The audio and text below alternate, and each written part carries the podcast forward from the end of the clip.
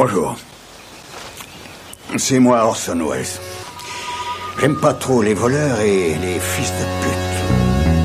Salut c'est nos ciné, votre rendez-vous avec le cinéma format Extra Ball, notre petite digression favorite qui nous permet de mettre en lumière un film, une série ou en l'occurrence un documentaire. Walt Disney l'Enchanteur, portrait en profondeur du mondialement connu créateur de l'Empire Disney, 4 heures de films réunis dans un coffret DVD qui vient de sortir chez l'Atelier d'Images. Et pour en parler je suis avec mon camarade Rafik Djoumi, salut Rafik. Salut Thomas. Allez c'est nos ciné Extra Ball spécial Walt Disney l'Enchanteur et c'est parti Monde de merde. Pourquoi il a dit ça? C'est ce que je veux savoir. Avant de dire en détail ce qu'on trouve dans ce documentaire, Rafik, on va préciser que tu apparais dans les bonus tout à fait, du oui. DVD, histoire que tout soit conflit clair. d'intérêt, Voilà. euh, tout à fait. Je ne touche pas un centime sur les ventes de ce, de ce DVD néanmoins, mais effectivement, je suis dans les bonus euh, pour parler de l'après Disney euh, en complément de- du doc. Voilà, et donc le doc, qu'est-ce qu'il nous raconte? Alors, ce, ce, ce doc, en fait, est une production de Sarah Colt, qui est une, une documentariste qui s'est spécialisée dans les grands portraits historiques. hein. C'est de- des Henry Ford, des, des- personnalités comme ça qui ont eu un impact déterminant sur la culture américaine, en l'occurrence, mais aussi, du coup, sur la culture mondiale. Et, euh, elle s'est attaquée, donc, à un personnage qui, il y a encore quelques années, peut-être une dizaine ou une quinzaine d'années, était totalement inattaquable. Euh, moi, je, je, je, je viens, euh, pour prendre mon, mon exemple d'une d'un milieu qui est, euh, on va dire, euh, qui était euh, activiste de gauche euh, assez radical, dans, euh, et la figure de Disney dans ce milieu-là était euh, basiquement l'empire du mal. Enfin, Oui. il, il- il- il incarnait euh, tout ce qui était, euh, tout ce qu'on exécrait, euh, et, et du fait, bah, du coup, moi, il m'intéressait par la force des choses, pour le, pour le petit gamin que j'étais, euh, pour avoir vite, pour découvrir assez vite que euh, pour d'autres personnes qui n'étaient pas de cette mouvance-là, c'était le Père Noël.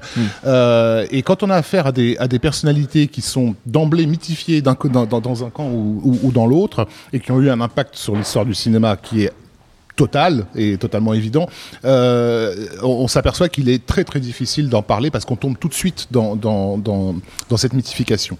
Et, euh, et le vrai personnage Disney, qu'est-ce qui se cache derrière cette, cette légende euh, Pendant longtemps, il était très très difficile de le savoir. Il y avait eu un livre, une biographie non officielle euh, de Mark Elliott qui, qui avait été euh, publié, qui, qui s'appelait en français Le Prince euh, d'Hollywood, où on voyait Disney avec un bandeau à la Zorro euh, qui se cachait derrière son bandeau. Euh, ce bouquin n'a jamais été euh, mis en avant, c'est-à-dire que je pense que Disney, euh, la boîte, a dû bien manœuvrer pour en justement s'assurer non pas de l'interdire, oui. mais faire en sorte qu'on n'en parle pas. Oui. Euh, et dans lequel ont été révélées beaucoup de, de- de choses dont certaines sont encore sujettes à caution, euh, et notamment euh, sa collaboration avec, avec le FBI Oui. d'Edgar Hoover.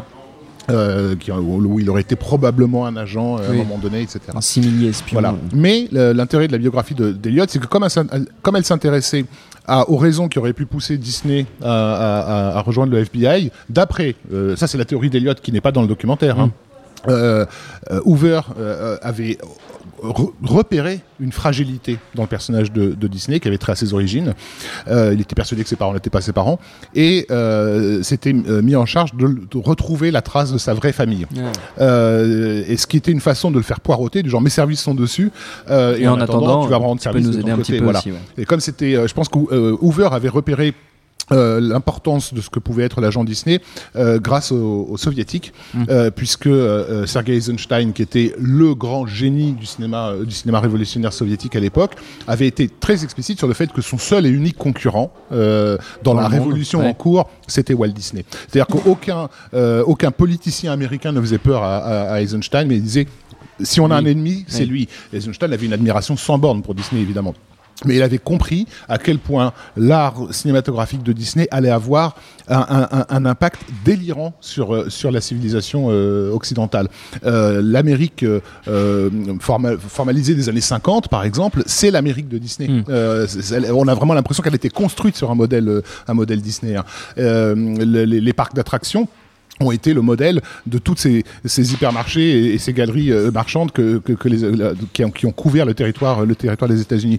Et donc euh, euh, s'intéresser à, à comment dire à la névrose qu'il y a derrière ce, ce personnage-là, c'est c'est comprendre un peu mieux la névrose euh, de l'Amérique tout entière et du coup ben, celle qui- qui- celle qu'elle a transmise au monde entier. Quoi. Ce documentaire, Alors, du coup, ce dit, documentaire, il fait voilà. 4 heures. Il fait quand quatre même, heures. Mais Et, il, est, il est, riche en archives. Je, moi, je suis tombé, je suis tombé des nues. je suis tombé sur le cul en, en, découvrant ce documentaire. Il y a plein, c'est essentiellement des choses dont j'avais entendu parler, mais entendu parler, comme je l'ai dit, dans des euh, publications euh, euh, underground d'une certaine façon, sous, et notamment des choses, comment dire, dont je pensais qu'il n'existait aucune archive d'aucune sorte, et notamment l'énorme grève que que les employés de, de, de, de Pinocchio avaient avait fait dans les années 40 au studio Disney, qui, au niveau symbolique, c'était énorme, quoi. Mm. le, voilà, c'est j'incarne l'Amérique dans tout ce qu'elle a d'enfantin et d'innocent, etc. Et boum, euh, ces animateurs se, se, met, se, mettent en piquet de grève et voilà, c'est le communisme qui, qui, qui lui tombe sur la gueule. Euh, Arthur Babbitt, qui était le leader de cette grève a été, enfin sa carrière a été totalement brisée hein, par, euh, on, imagine par Hoover par derrière, quoi, qui s'assurait qu'il ne retrouve jamais de boulot nulle part. Euh, Babbitt était un des animateurs les plus importants de, de, de Pinocchio. Euh, et donc, et, et, derrière cette, cette, cette, cet enjeu politique, il y a aussi un enjeu euh, familial parce que c'est Disney, c'était aussi la figure paternelle de cette équipe. Babbitt, c'était l'enfant rebelle. Enfin, il y a tout un truc, tout un truc en jeu. Et donc dans ce documentaire, quand on arrive par exemple au moment de la grève où rien n'est caché, tout est dit, on a carrément des images. Et alors là, je me suis dit, mais d'où sortent sortent ces documents? Il y a vraiment euh, sur, sur, des périodes de sa vie qui sont considérées comme obscures, on se retrouve avec carrément des, des, des images de Disney qui arrivent à la, euh, au studio, qui voient le piquet de grève, etc. Enfin, presque comme s'ils avaient reconstitué le, le, le, le, machin quoi. Et donc c'est quatre heures où j'ai vraiment passé mon temps à tomber de ma chaise en me disant mais d'où sortent ces, d'où sortent ces documents et enfin on s'autorise à en parler parce que au bout du compte, euh, je pense que les gens se rendront compte que, que, que plus on, on, on, nous explique à quel point ce personnage était instable, complexe euh, et, et par, par, certains côtés euh, sombre, mmh. euh, plus on aura de l'estime euh, pour l'importance de son leg en fait. C'est Disney, il faut le rappeler, parce que c'est quelque chose qui est toujours pas rentré dans les consciences. C'est un des trois ou quatre plus grands noms de l'histoire du cinéma. C'est pas juste un mec qui a fait un truc Mickey. rigolo pour oui, les enfants. C'est quelqu'un qui a créé la façon même avec laquelle on considère l'art cinématographique. Son impact est délirant. Eisenstein l'a compris tout de suite, euh, et, et, et, la critique, hélas, en 2016 a encore du mal à le comprendre. dire, dernièrement, on avait l'ancien directeur de la Cinémathèque française qui se vantait à la radio de n'avoir jamais vu de Walt Disney t'as juste envie de enfin bon, de, de, te jeter par la fenêtre quand tu entends quelque chose comme ça. Non, non j'ai jamais vu le, le, de film du, du, du, cinéaste le plus important que les États-Unis aient, de, dans les années 30 et 40. Bref, euh, donc c'est un personnage essentiel à la fois au niveau du cinéma et au niveau de de, de, la construction idéologique de, du monde dans lequel on vit. Et, euh, et, ce documentaire vous offre enfin la possibilité de voir qui il était réellement. Et ce qu'il était réellement est effrayant, mais en même temps euh, quelque part, on, on apprend à mieux l'aimer. Voilà.